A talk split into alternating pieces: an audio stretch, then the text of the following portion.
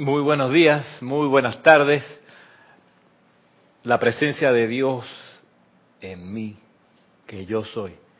Bendice la presencia de Dios en cada uno de ustedes. Yo estoy aceptando igualmente. Estamos transmitiendo esta clase en vivo por la señal de internet a través de Serapis Bay Radio y Serapis Bay Televisión. Mi nombre es Ramiro Aybar y este es el programa Cántaro de Confort que puntualmente se transmite todos los sábados a partir de las 11 de la mañana, hora de Panamá.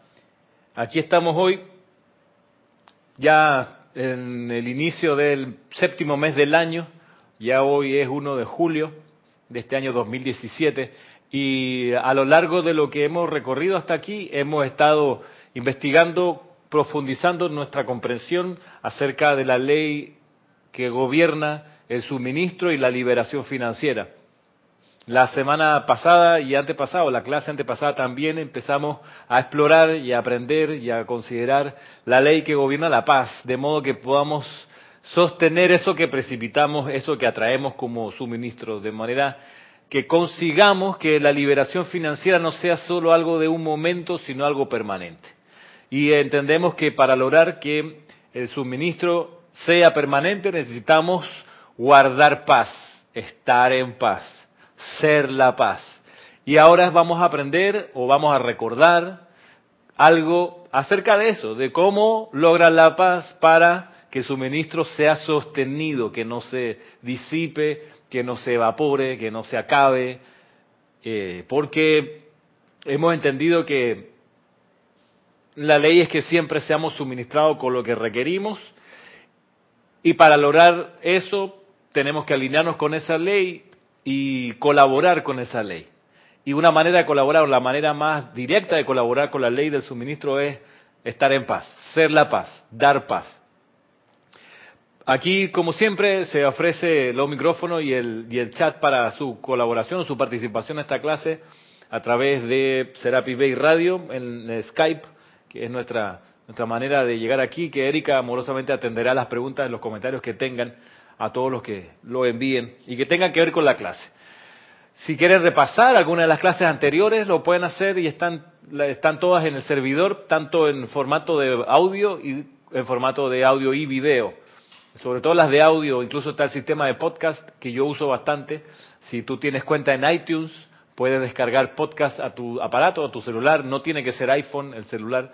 Lo puedes descargar ahí. Puedes escuchar también las clases el, audio de cada una de las clases y agarrar desde la primera. Acerca de la ley del suministro y de la liberación financiera, ocupamos 12 eh, clases en eso. Si bien la anterior también lo consideramos, pero, pero hay por lo menos 12, un paquete de 12 clases desentrañando cada uno de los aspectos de este caleidoscópico mirar hacia la ley del suministro de la liberación financiera. Yo quiero comenzar con algo que me parece interesante eh, e importante y es una, una tarea que le puse aquí a, Salomé, a Maritza y a Roberto. Roberto no está en su cuerpo presente, pero quién sabe si se, está sintonizando la clase o quién, puede que no, pero a lo, que voy es que les puse una tarea y esa tarea se las voy a compartir a los que están ahora escuchando la clase a ver qué respuesta ustedes logran obtener y enviar aquí al chat respecto a lo siguiente. Encontrar qué tienen en común, cuál es el denominador común, como decía Salomé, dos expresiones muy usuales, muy usadas, como también decía Maritza. Son dos expresiones que uno oye, por lo menos acá en Panamá y en, en el mundo nuestro. Una expresión es, lo dejo en manos de Dios que sea lo que Dios quiera, pues son dos expresiones, pero en realidad están diciendo lo mismo, que mucha gente ante un problema dice, bueno, lo dejo en manos de Dios. O, vaya, que sea lo que Dios quiera. En el fútbol es que gane el más mejor, pero eso no... no sí, así dice, ¿no? Que gane el más mejor y sea la mano. El más mejor, ok. No, pero en serio, hay gente devota, hay gente que, tiene algún conocimiento o alguna educación religiosa a veces y dice, bueno, lo que sea, que Dios quiera. Esa es una expresión. La otra es que, hemos conversado aquí ya otras veces en clase, la otra vez, eh, no me preocupo por el dinero, o podemos decir por otra cuestión, no me preocupo por eso, porque tal condición viene una vez y otras veces se va. La, la, la autora de esa expresión no es Maritza.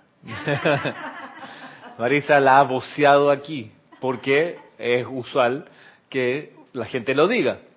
Cuando a modo de consuelo se dice, ah, no te preocupes, si eso viene y va, tú tranquila, que si ahora no tiene, pues ya tendrás. Es un poco la explicación en macro de muchos economistas que dicen, no al compañero, el amigo de, de vida, sino le dicen a los países, no se preocupen, esto es solo una crisis pasajera. Las crisis son cíclicas. Así que ahora es época de vacas flacas, viene luego una época de vacas gordas. No se preocupen y con ese argumento engañan a millones de personas y millones de personas estudiosas, académicas, que escriben libros, premios Nobel, dicen, es verdad, esto es cíclico, así que si ahora estamos en vaca gorda, preparémonos para la vaca flaca, porque hay que ahorrar, porque viene después. O si estás en la podrida, te dicen, no, tranquilo, vamos a estar luego en las vacas gordas, así que aguántate la carestía, que después se va a componer. Y con ese argumento, resulta que la gente no resuelve la ley del suministro y la liberación financiera. Porque siempre va a encontrar, no que ahora es la crisis asiática, no que es la crisis inmobiliaria, no que en Europa que el euro no funciona, no que el yuan en China, y siempre es una excusa y una explicación de algo que está pasando afuera, allá y entonces. Y uno como llama triple aquí, a expensas de esos vaivenes ilusorios inventados por las academias de economía. Creo que eso es desequilibrio, eso sería como el péndulo eh, y no estar en el camino del medio, porque la, la precipitación o la opulencia o cubrir todas las necesidades que tenemos es una constante, porque en el universo hay abundancia para todo. Y si, y si nuestra presencia nos calificó para estar en este plano físico, entonces nos dio toda la provisión, no a veces, es como si yo mando a mi hijo a estudiar a Europa, por decir, y entonces te voy a mandar este mes tu mensualidad para que pagues tu todo, pero bueno, ahora estoy en las vacas flacas, este mes no hay. Eso Tienes que entender, así que aguántate. Entonces, eso, es, ridículo, porque lo, lo, lógico es que todo, todo el tiempo donde que dure la carrera de la universidad, lo que sea, tiene que tener su provisión. Y no es que va a haber hoy y mañana no. es, así, uno como padre dice, no, conmigo, no, yo no puedo darle esa explicación a mi hijo que lo mandé, o sea, ¿para qué lo mandaste para comenzar? No, si lo va a mandar porque sabe que va a tener el suministro sostenido para proveerle el que está estudiando. Y así, nos vamos con, con ejemplos de la vida de uno que te hacen darte cuenta que eso de las crisis de vaca gorda, vaca flaca, corriente del niño, corriente de la niña, que te hacen justificar la carestía o la abundancia, externamente pues son ilusión, son parte de la ilusión. Sí, este es para comunicarte los que están en sintonía. Ah, gracias. Eh, Ordeas de Guadalajara, México, dice mil bendiciones, amados hermanos, reportando sintonía. Muchas gracias por la clase, besos y abrazos. Hola Liz, igualmente. Bendiciones. También tenemos a Deyanira López desde Tabasco, México, dice bendiciones, reportándome a clases. Gracias, Deyanira.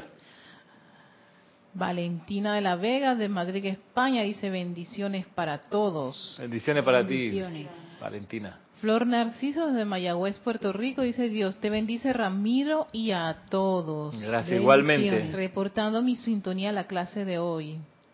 Víctor Asmat desde Buenos Aires, Argentina, dice buenas tardes, Dios los bendice y abraza.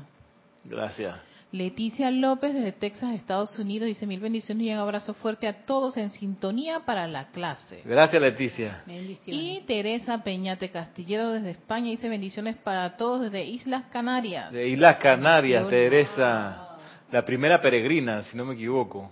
Teresa. La primera en llegar. La última en inscribirse, la primera cena peregrino, la primera en llegar a aquella ocasión, hace ya 6, 7 años atrás. Bueno, bueno, bueno, bueno, un día yo los quiero acá, físicamente. Se, se, se, benefician hoy por la buena voluntad de Erika, que les hace pasar su saludo de, de, presente, pero yo los quiero ver aquí en carne y hueso, ¿ok? Para ser reales esos abrazos, besos y, y, y demás. Así que prepárense para venir. ok, pongámonos serios. Gracias por su, por su presencia de todos modos. Sí, a ver, eh, ¿tenemos alguna respuesta a la pregunta? Sí, tenemos una respuesta de Víctor Asmat. Dale, Víctor, ¿qué dices tú? Hola Ramiro, Dios los bendice. Mira, las frases mencionadas significan para mí comodidad y falta de responsabilidad con el mundo de cada uno. Vamos a apuntar a, entonces algunas de estas ideas. Falta de responsabilidad. ¿Ok? ¿Qué más? Y también dijo comodidad. Comodidad. Bueno, como Dios quiere tal cosa, entonces, ah, bien, me, me acomodo a ese designio. ¿Qué más?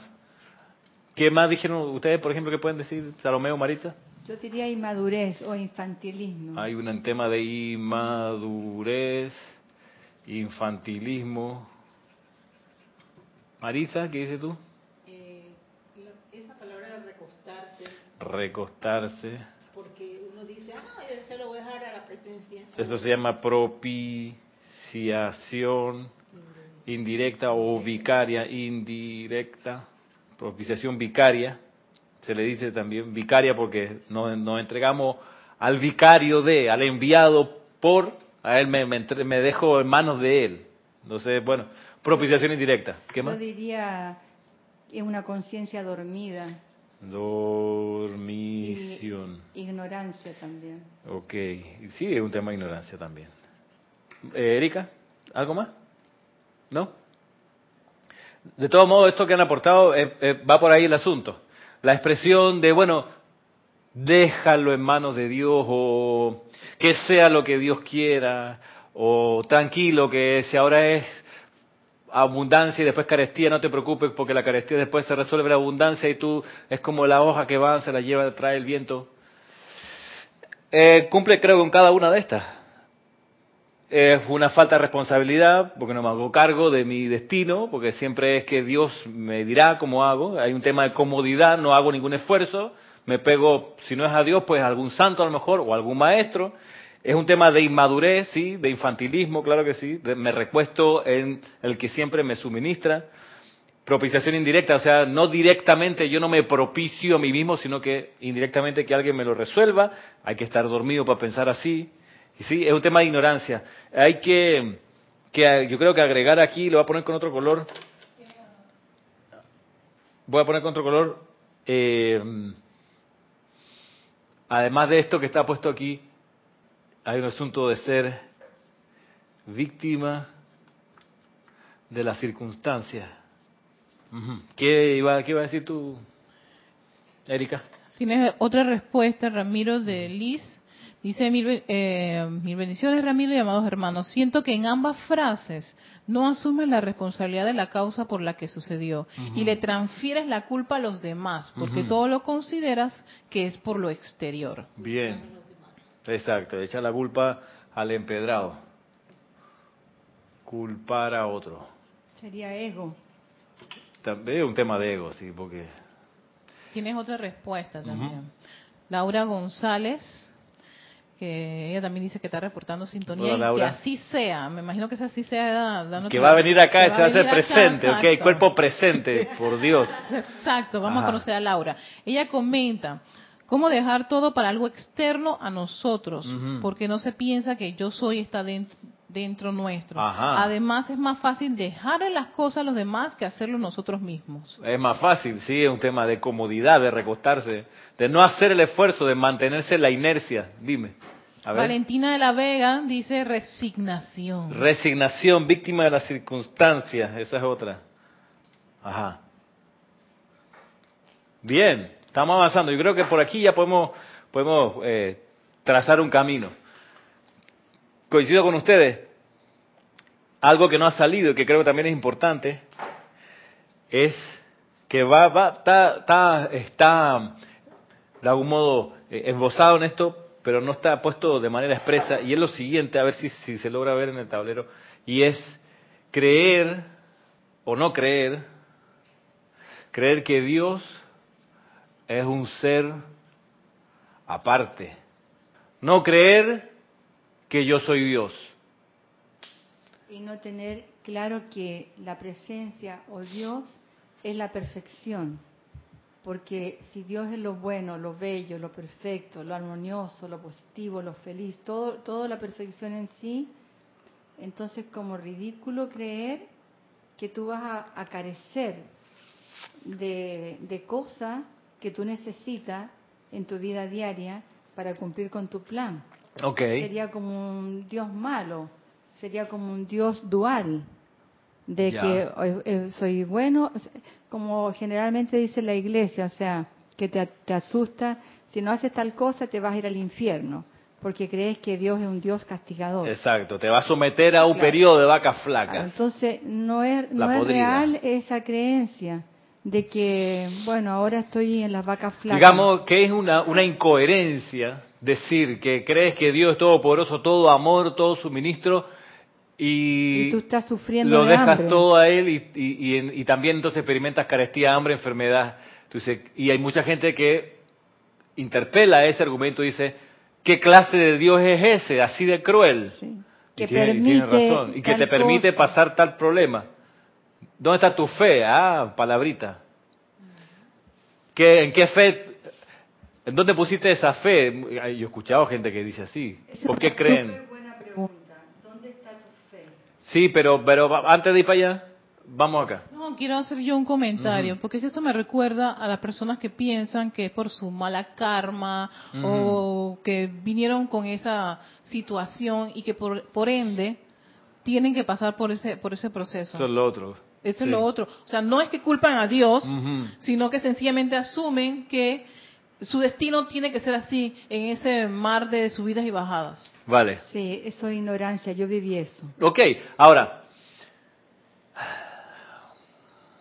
yo creo que, que nos enfoquemos en que esas dos expresiones, de que aguántate las vacas flacas porque vienen tranquilos, las vacas gordas luego, y la expresión no te preocupes, que sea lo que Dios quiera, En ambos casos, la persona que cree y dice eso se deja victimizar por las circunstancias y cree que Dios es algo que está en otro lugar, no dentro de ella. Esa gente podemos creer a veces, esa gente podemos entender que esa gente que tiene, tiene fe, pero no está convencida de que ella es Dios en acción. Aquí no es tanto si uno tiene o no fe y en dónde pone o no su fe, es cuánto realmente uno está convencido de que uno es Dios en acción que yo soy Dios en acción, que yo soy esa perfección de Dios que yo soy. La masa por miles de años ha creído y ha tenido fe en que Dios es bueno, perfecto, opulente y demás, y que por eso lo dejo en sus manos porque Él sí sabe. Distinto es la visión de la gran hermandad blanca que te dice, tú puedes ser el capitán de tu barco, porque tú eres la llama triple encarnada, tú eres Dios, Hijo y Espíritu Santo, puestos en un cuerpo físico.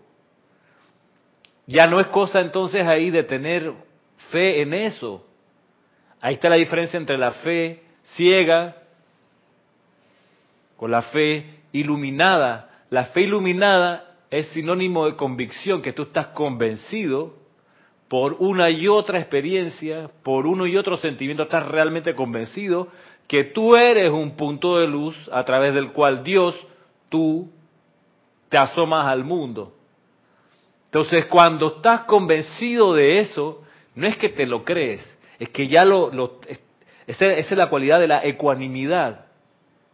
La ecuanimidad del séptimo rayo es que nada te perturba, nada te espanta porque tú eres Dios aquí, la manifestación de Dios yo soy, del supremo alfa y omega, como tú quieras llamarlo, aquí eres tú presente, en esa llama triple. Entonces cuando te realizas eso y te das cuenta que esa es la verdad, ya no eres víctima de las circunstancias,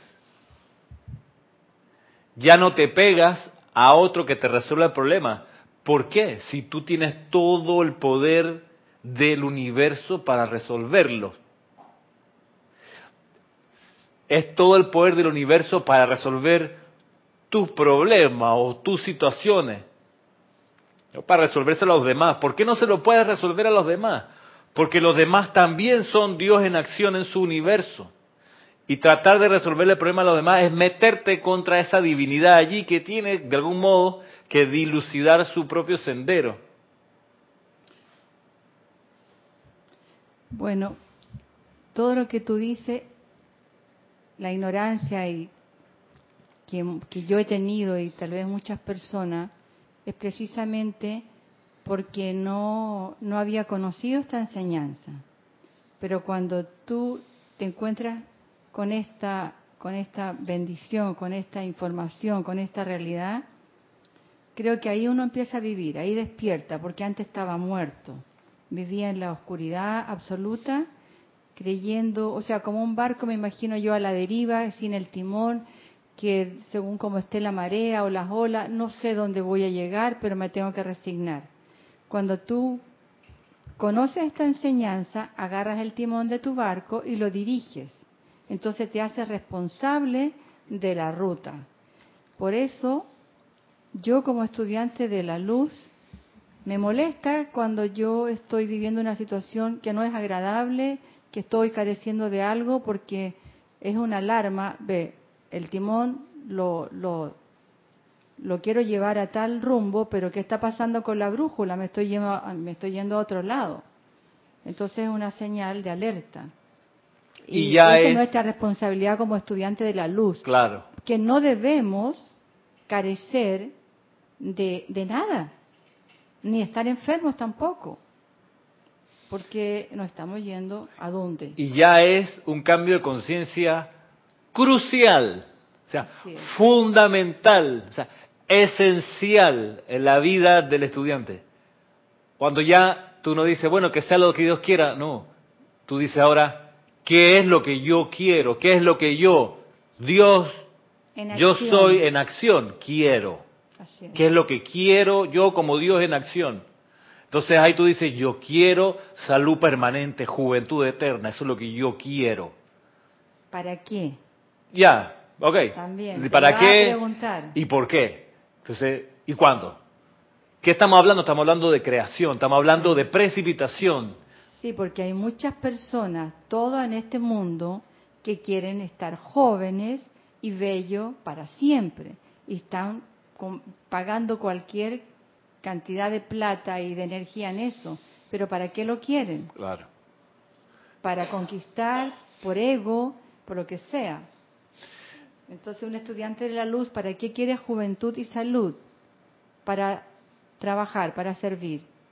Que es otra conciencia. Que es otra conciencia. Y te, da, te hace sentido, por ejemplo, decir, mira, se necesita gente encarnada, consciente de la gran hermandad blanca, que esté invocando a la gran hermandad blanca aquí mientras está encarnado. Tú dices, ya, yo quiero hacer eso. Quiero hacerlo la mayor cantidad de tiempo posible. Ahí tú dices, necesito juventud eterna, salud perfecta permanente. Por con ese objetivo. Ahí es donde viene tu, tu respuesta a la pregunta, ¿por qué quiero salud perfecta? ¿Por qué quiero liberación financiera? Porque, por ejemplo, el sostenimiento de un sitio para un campo de fuerza requiere del pago de cosas necesito suministro para eso. Hay gente que dice, bueno, pues yo estoy bien porque me alcanza para mis gastos. Ya, entonces, ¿para qué? Uno se pregunta, ¿para qué quieres más? Ahora, si tú dices, no, yo quiero más para poder servir más a la causa de San Germain, entonces ahí sí pides, ahí sí dame diez veces más, más presencia, que yo soy. Hmm. para aquí manifestar eso en ese propósito. Dime. Puedo hacerte una pregunta. O sea que cuando uno va a pedir, eso tiene que tener como una, un argumento firme de por qué va está pidiendo eso. O sea, no es de que, sí, porque mucha gente pide, yo quiero ser joven, pero ahí se queda, quieren ser. Yo quiero ser rico, pero ok, quieren ser, pero ahí se queda eso y, y no me viene nada y estoy, estoy viejo, enfermo y, y sin dinero. Claro. Entonces eso es lo que Tú necesitas el por qué. Necesitas el por qué. Cuando uno pide, también tiene que saber, o sea, saber emitir ese por qué está pidiendo eso. No, y ese por qué es fundamental. Ese por qué. Y se lo voy a dibujar por qué. ¿Por qué el por qué es fundamental? Y esto lo vimos en, un, en una conferencia cortita de unos 30 minutos. De qué versus por qué. Que Jorge en su momento nos mostró. Yo se lo voy a dibujar y vamos a hacer eh, vamos, a hacer, vamos a hacernos la idea de que este círculo que voy a dibujar aquí es el, el cerebro nuestro. Y vamos a dibujar alrededor distintas capas. Se entiende que el cerebro tiene por lo menos tres, tres capas, materialmente. Y entonces voy a dibujar mejor con colores, para que se distinga más. Estamos viendo a la persona desde arriba. Y tenemos aquí un círculo tenemos aquí otro. Y tenemos, no ya, este morado aquí afuera. Los colores son solamente para hacer la distinción de la circunferencia. En esa conferencia, ¿qué versus por qué? Ese era un, especialista, no era metafísico, pero hablaba un poco de metafísica, eh, pero nos sirve aquí para entender eh, la en el cerebro, la corteza, la parte externa, que es la parte lógica, frontal sobre todo, eh, está el razonamiento del qué. Todas las explicaciones intelectuales ocurren en una capa externa que tiene el cerebro, en serio, físicamente, que te da la- lo lógico de tu razonar. Hay otra que es la memoria, pero la del centro, de hecho, la- se, le, conoce como la parte más, más antigua del cerebro, está aquí en el centro, y esto está vinculado con las emociones. Esto, esto controla las emociones más básicas. Y es aquí donde surge la respuesta en las personas al por qué. Aquí están las razones esenciales de por qué uno hace tal cuestión. Entonces, ese especialista, ese creo que era un, tipo de mercadeo, o no, un investigador del cerebro, lo que, él- lo que él decía es que a veces las campañas publicitarias son tan, tan eficientes porque llegan a- hasta aquí, a este nivel de profundidad en el cerebro te- y te hacen, te siembran un porqué. Que Entonces- sería una necesidad absoluta, entonces tú lo Tú dices, y, yo, y, y- y no es que, o sea, por ejemplo, eh, el caso que él da es eh, de los, de, compara Macintosh con, o Apple con, con otras compañías de computadoras. Dice, muchas compañías de computadoras te venden las portátiles que son súper rápidas, ¿qué? ¿Cómo es? Bueno, rapidísima, se conecta a internet volando, tiene miles de programas, eh, le puedes sacar la pantalla, meter la pantalla, un montón de cosas chévere, ok, facilidades, eh, mucha memoria, etcétera. ¡Wow! Marca Sony, la computadora. Pero la Macintosh te dice, sí, sí, nuestra computadora, nuestra computadora es rápida, eh, es mucha memoria, es, pero esta computadora está hecha por gente que piensa distinto. Nosotros pensamos diferente. Eso es todo. We think different. Apple. Y llega un público consumidor de computadoras que dicen, yo también quiero pensar distinto porque yo no quiero ser como todo el mundo. Yo quiero ser distinto. Porque yo soy distinto, tengo mi individualidad. Y por eso la gente sigue comprando Macintosh, Apple. Va para esas computadoras. Son más caras. Resulta que también son mejores materialmente. Aguantan más eh, programas difíciles, complejos, te los muestra fáciles, no sé qué. Y así con los teléfonos. Y así con esta. Y, ese ese uno de varios ejemplos, lo decía en el caso de los políticos. Dice, los políticos que son carismáticos logran estremecer en la gente los por qué. Y eso eh, se veía en el caso de Martin Luther King. ¿Por qué ese, ese líder norteamericano jaló a tanta gente, inspiró a tantas personas? Porque él decía, mira, tenemos que lograr una sociedad igualitaria. donde los derechos civiles sean iguales para todos. Porque todos somos iguales ante los ojos de Dios. Porque tú eres igual a tu hermano. Tu color de piel no es, no es suficiente para una diferencia. Todos somos, y se le metió en el porqué a la gente, y ya, y la, las masas iban detrás de él. Muchos líderes políticos te dicen las conveniencias de por qué tienen que seguirlo, pero no apelan a algo fundamental, central. Entonces, cuando uno realiza y se da cuenta de que uno es Dios aquí en acción, que es hijo del más alto Dios viviente y que cuando uno anda por ahí, el más alto Dios viviente anda por ahí, te, te anclas con esto. Y cuando uno entonces hace una petición de mayor salud, de mayor opulencia, tú dices, ¿por qué? Y, por ahí donde funcionan los, decretos intensamente porque te vincula, puta, yo quiero la salud perfecta porque me quiero quedar el mayor tiempo posible aquí en la encarnación sirviendo. Y ese por qué es tan profundo, es tan vinculante, que tú traspasas cualquier dificultad. Si tú razonas y tu por qué es porque te conviene, porque así vas a, no sé, a escalar más puestos en donde estás. Esto es demasiado eh, liviano como energía cuando estás clarito con tus razones emocionales. Y te pasa la factura también porque ahora hay un bombardeo de, ventas de belleza y todos quieren, la mayoría, estar joven porque somos todos humanos. Entonces compran esa juventud que es una apariencia, inyectándose la cara, poniéndose senos, glúteos, eh, operándose para estar delgado, pero eso viene, como es apariencia, eso se trabaja desde afuera, es externo. Te inyectan, te ponen, te sacan, pero no cambia nada dentro de ti. Entonces, el, con el tiempo eso te va a pasar la factura, te enferma. ¿Y por qué querías eso? Por vanidad, para levantarte un buen tipo o una mujer espectacular, pero no tiene un, una motivación altruista, eh, misericordiosa. Nada, es para que tú estés regio, tú tienes un buen tipo, tú tienes una niña hermosa a tu lado, lo que sea. No es para servir. No, para, que te sirvan. Para que te sirvan. Entonces, tampoco eso es belleza. No es belleza, porque tú lo ves. Creo que la belleza es una luz interna que se refleja en tu rostro, no importa si tienes arrugas, si no tienes arrugas, pero sí un estudiante de la luz creo que necesita eh, salud perfecta. Para servir más y mejor. Para servir. Tal vez la apariencia no es tan importante, pero, pero si tú tienes salud perfecta y vitalidad, bueno, eres un buen soldado para, para los maestros. Un instrumento más útil. Sí, sí. Dime, Marisa. Bueno, lo que yo veo aquí es que, bueno, yo como estudiante de la luz, eh, ahora estoy comprendiendo comprendiendo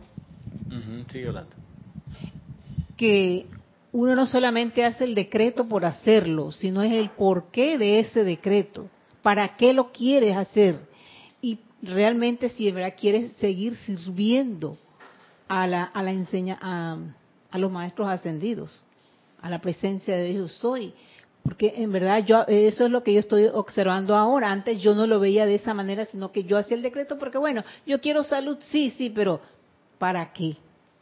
¿Para qué quiero dinero también? No solamente para que yo esté bien, mi familia esté bien, sino también para poder servir mejor.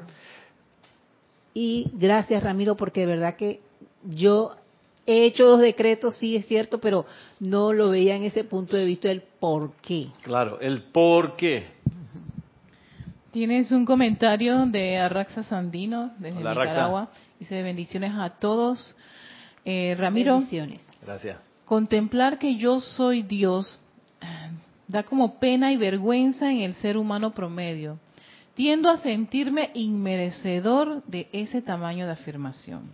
Eventualmente, de tanto insistir en ir a la fuente, caes en cuenta que todos los seres humanos son el yo soy y que tú solo te diste cuenta de ello antes por tu necesidad de buscar y por precisamente pensar diferente. Gracias. Claro que sí, Arraxa. Y eso, mira, a mí me ha hecho eh, comprender, por ejemplo, eh, por qué hay peticiones al tribunal kármico que pareciera que no se dan. Y he entendido que porque, a pesar de que el tribunal kármico puede hacer y deshacer en las condiciones de la vida de acá la gente que estamos acá, el tribunal kármico no puede violentar a ningún dios encarnado.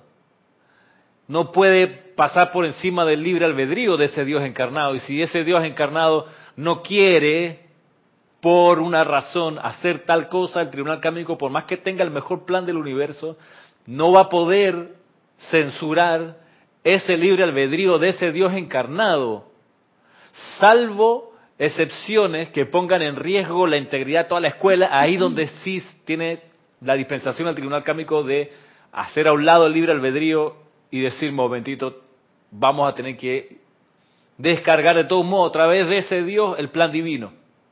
Solo en casos puntuales como lo hemos visto en el siglo XX, donde el libre albedrío del ser externo ha sido apartado para que entre el santo ser crítico y opere.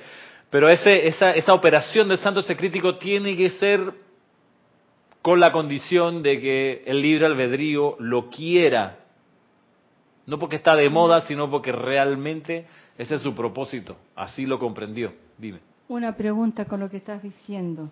Eso significa, por ejemplo, que yo estoy pidiendo al tribunal al tribunal kármico X petición, pero lo estoy haciendo de la boca para afuera porque internamente no lo siento, no lo deseo, no lo quiero, y entonces el tribunal no me lo va a dar por misericordia o por respetar la ley de que yo no lo quiero, porque para pedir algo tengo que sentirlo y tengo que estar en armonía. Y si estoy pidiendo algo como un papagayo, entonces eso no me va a llegar. No, porque no hay convicción allí. Eso, eso es, Eso es así. Es como, es como piénsalo. Yo, igual, o sea, si fuese, no sé, el administrador de una empresa con 500 empleados y hay 10 que me vienen a decir, mira, que no estamos de acuerdo con eso. Ok, lo consideraré, pero no, no, pero si me viene, estamos convencidos, señor patrón, que esto es lo que queremos.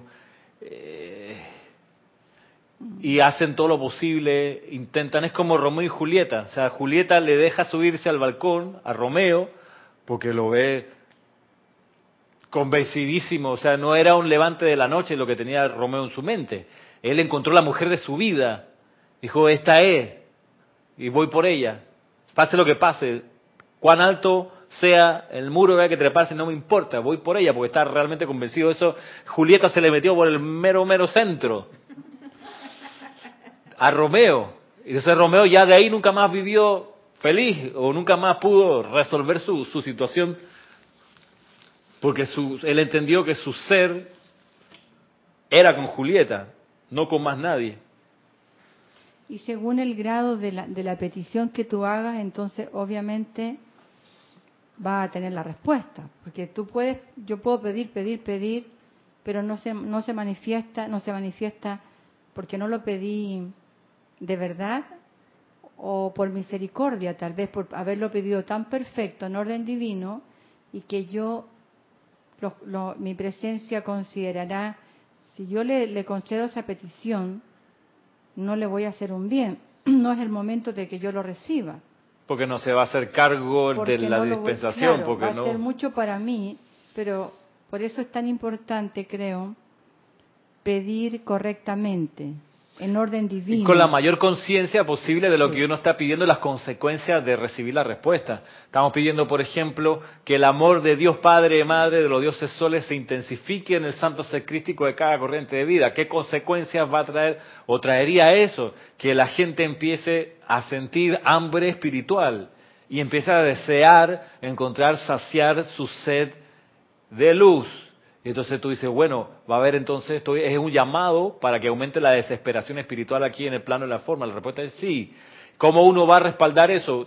Poniéndose uno a disposición de darle de beber a esas almas sedientas. Y tú dices, tranquilo, aquí ven todos los sábados, te explico cómo es la ley que te angustia durante la semana. Hablemos. Esto te lo presento, ¿ves? Pero me hago cargo después de la demanda que va a surgir producto de la intensificación de los dioses soles en el santo ser crístico. Igual con la petición de los paneles solares. O sea, los medios y maneras, o sea, que sea a través, a través de mí, por ejemplo, estoy dispuesto. Si se va a hacer una dispensación, una descarga que requiere des- desembolsar plata, está bien, voy por ello. Úsenme. Claro, O sea, y no es que otro, no que, que, que- no que yo lo pido para que fulano dé plata, no, y tú. Así es. Entonces, eh, hacerse uno cargo, de eso, eso, eso en parte significa esto de, caer en cuenta realmente que uno es Dios en acción aquí, manifiesto en el plano y la forma. Y no y entonces empieza a desaparecer la, la frase de que bueno lo dejo en manos de Dios, lo dejo en manos de ti, en manos tuyas. ¿Tú qué vas a hacer? ¿Qué voy a hacer yo? ¿Qué es lo que yo quiero realizar con mi ser? Si me preguntan a mí como Dios yo soy, ¿qué es lo que yo quiero? No es lo que Dios quiera, por allá lejos y entonces, ¿qué es lo que yo, Dios, yo soy, quiero manifestar? Esa es la ciencia de la precipitación que se enseña en el Royal Teton, con el señor Confucio. Y al decir yo quiero es porque tú estás en modo yo soy y estás manifestando en ese yo quiero simplemente el deseo de tu presencia, Claro, que lo estás soplando a través de tus sentimientos y tus pensamientos. por que, el centro que de no es la parte humana tuya. No, ya es el Cristo. Ya, porque ya no estás en ese modo. Entonces cuando te responde yo quiero, entonces tienes el deber de pedirlo para que se manifieste. Y si alguien te dice yo quiero tal cosa, ya ahí, ahí no hay nada más que decir. Esa persona Claro. quiere irse a la China. Ok. Australia. Australia, para no decir Australia, anda China. Te dice yo quiero. Pero mira, es importante la distinción y estar alerta, porque la gente puede, a veces dice, no, yo quisiera. No quiere Eso todavía. no sirve, yo No, no, quisiera, no, nunca va a no, llegar. exacto. No, yo, yo quisiera si pudiera. No quiere, no quiere. Tú dices, yo quiero. Es como lo vimos en Visa al Paraíso, Defending Your Life. Meryl Streep mira a ese tipo y ella, y ella lo dijo con su ser, yo quiero a ese hombre. Y le soltó los misiles así por esos ojos hermosos y el tipo tambaleó todo y. ¡ah! No es que yo quisiera tener una relación con él, yo, yo quiero a ese tipo. Hay hombres y mujeres así. Mi tía Yo he hizo conocido. eso con su esposo. ¿Ah? Yo- mi tía hizo eso, la, la mamá de Pedro, que, es, que es amigo de, de tu papá, Ok. de ¿Ya? Pedro Busco, la mamá de él, Ajá. cuando conoció al papá, dijo, yo quiero ese hombre, me voy a casar con ese hombre, y el hombre ni siquiera la había visto, lo quiero, y se casó con él. Siempre está igual el libre albedrío de ese hombre que puede decir, yo no quiero con usted. Y a veces pasa que no hay match. Pero lo que sí se necesita al principio es que se quiera, no que se quisiera. Por eso es que ahí está, está la cuestión de por qué en esto no hay excusa. O sea, no- tú no quieres en verdad. Cuando algo tú lo empiezas a justificar, es porque no quiere. Es porque no quiere. Hay gente que le da un resfriado y no viene a oficiar un ceremonial. No, que estoy resfriado. Por eso no voy. No quieres venir. Si quisieras venir en realidad, si en realidad quieres venir resfriado, con diarrea. Bueno, ahí sí yo, eh, ahora, antes de esta clase, yo siempre que me siento con alguna apariencia, yo invoco a la presencia de Dios yo soy y a un decreto de sanación. Y yo digo también, eh, amada presencia, yo, permíteme ir, porque quiero ir al templo de Serapi Bay en Panamá, quiero oficiar o quiero eh, asistir a mi clase. Sol- si tengo solamente dos dólares en mi cartera, bueno, yo necesito tu provisión para poder ir y venir Y eso y es muy... contribuir. Ajá. Y yo lo siento que así ella me ayuda. Claro, ella, tú misma, la luz que tú eres, Digo, bueno, me, me refiero a que... el yo soy, Sí, trabaja y camina a través de ti. Exactamente. Pero eso es, eso es fundamental porque es un ejemplo de que ya uno deja de ser víctima de las circunstancias y se convierte en maestro de las circunstancias. Y tú dices, bueno, la circunstancia es que me falta plata y yo como Dios, yo soy, digo, esta circunstancia no la acepto.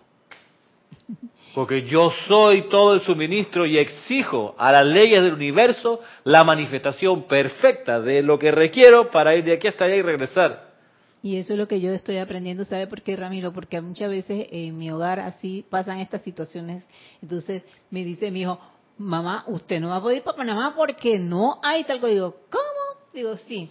Yo tres días antes yo empiezo y dale. Eso es lo otro, anticiparse las situaciones. Yo digo, no, porque yo, yo quiero ir. Y así es. Eh, anticiparse las situaciones, lo que veíamos clase atrás. El futuro está para anticiparse a él y decir, bueno, tirando línea, de aquí a una semana, A, B, C, D, E. ¿Cómo me preparo para eso? Esa es la presciencia, un atributo de la conciencia del yo soy, la presciencia, la capacidad de anticiparse a los eventos.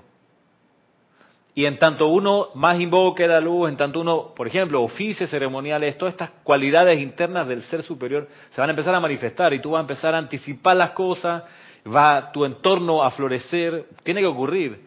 Ojo a no creérsela uno que uno es lo máximo, ah, porque eso puede pasar. porque, porque tu ser externo no es lo máximo, tu ser interno sí es lo máximo, pero el ser interno no se cree lo máximo, es lo máximo. Es lo máximo, exacto. Es como decía Jorge, no me la creo, yo, yo soy. claro.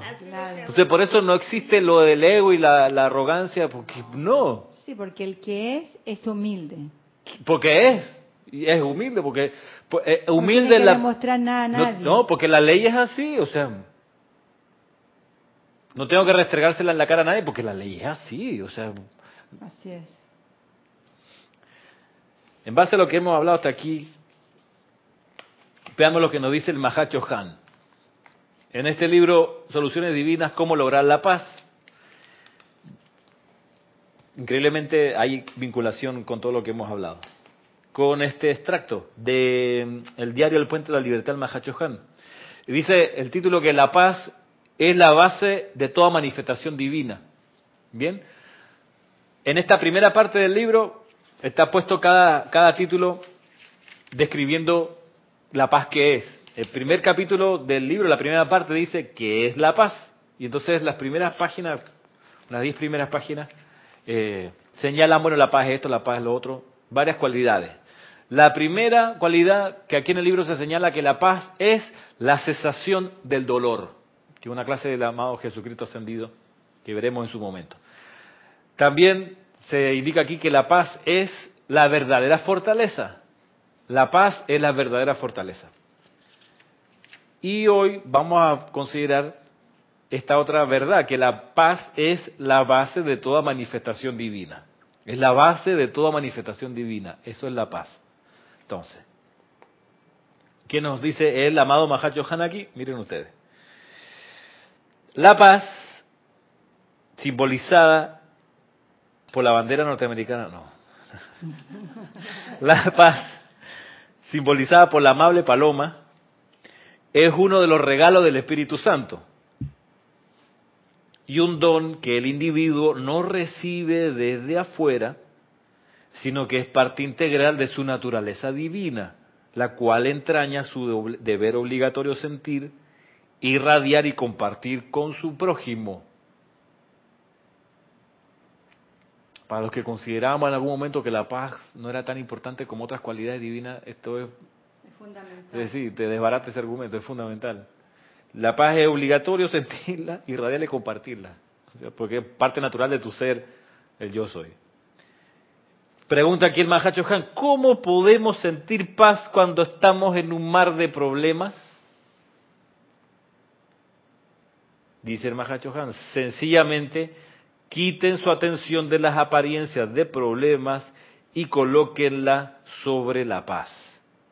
Una cosa es segura, no pueden tener paz y problemas al mismo tiempo. No quiera que su atención, la cual es su vida, esté, allí estarán ustedes.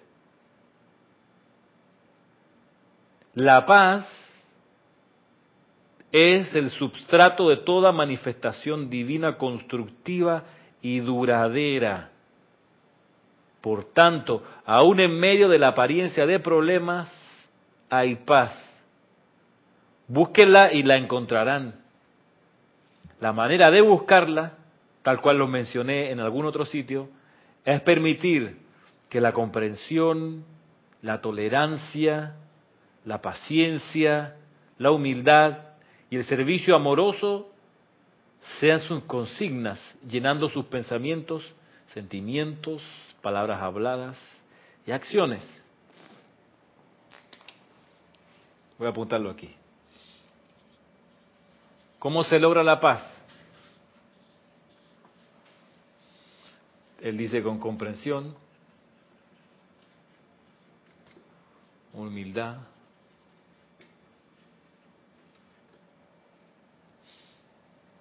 tolerancia,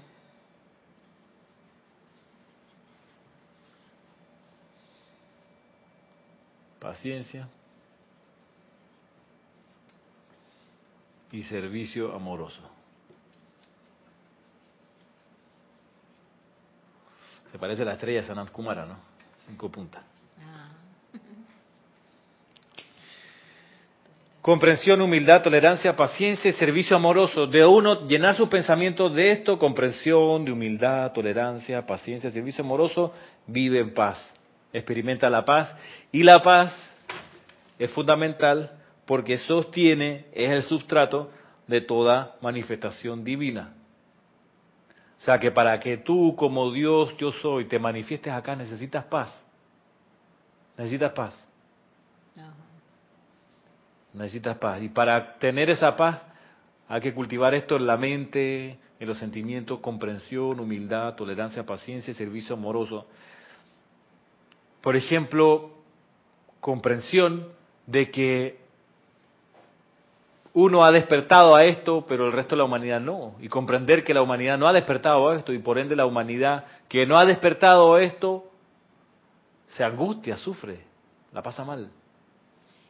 Y muchas veces quisieras ayudarla en esos momentos, pero resulta que esa humanidad, digo, perdón, no acepta lo que tú le dices porque piensa que no, eso es algo por allá y eso no es así. ¿Qué, qué podemos hacer? Aquí está, pues, paciencia. No juzgar, paciencia, no juzgar y tener paciencia, que eventualmente despertarán. a usted no sé si le pasa, pero yo pongo el despertador en el teléfono en la mañana para levantarme y suena, y suena, y suena, y yo lo apago. No es verdad, no hay que levantarse todavía.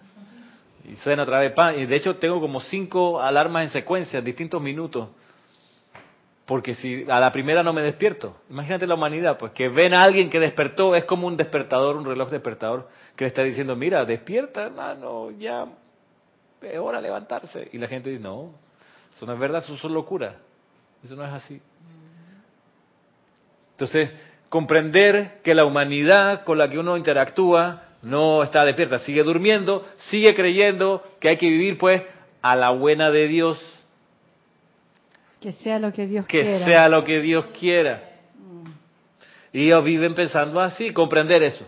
Y que el dinero va y viene. El dinero va y viene. Y la salud va, y viene. que no importa el político que gobierna el país, total, en tanto robe menos, como todos son iguales, como decía una persona, no, por último, este robó, pero hizo muchas obras. Ah, sí, es verdad, lo dicho.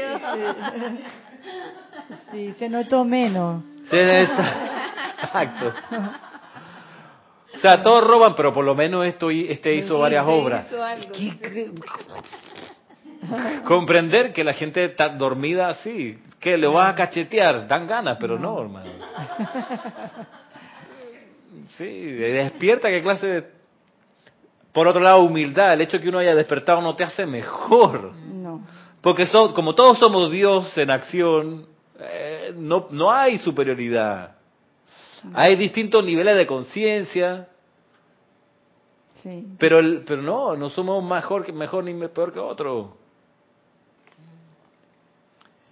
Y servicio amoroso, porque si tú sirves de verdad con amor, alguien puede despertar a tu lado, aunque sea una persona. Sí. Tiene que ser amoroso, tiene que ser incondicional, impersonal, como cualidad. Entonces, eso te, eso a mí me da paz. A mí me da paz esto, la comprensión. O sea, cuando me ofusco por algo que alguien hace, que me pasa, yo trato de parar, cuando me calmo digo, espérate, a ver, ¿por qué hizo eso esa persona? O sea, ¿qué le pasa en su cabecita? ¿Que ¿Por qué hizo eso? Y entonces me, me, me, me tranquiliza, me serena el comprender, bueno, la persona, su, su mente no da para más, es un carro, es un, un mini, o sea, un Fiat 600, una, una motito de 150. No va, no puede ir más rápido. Yo le estoy pidiendo que vaya corriendo, no puede correr. Tiene una bicicleta ahí apenas andando, no, no va a ir más rápido. Eh, entonces no me desespero, no te desesperes. No le pidas que vuele a mil kilómetros por hora. No, su, su, su equipo no le da para eso. No seas cruel. O sea, no espere porque es como exigirle a los obreros de la construcción que trabajan conmigo en la oficina que hablen bien, que escriban bien, que se les entienda, que te entiendan. No puede esperar eso.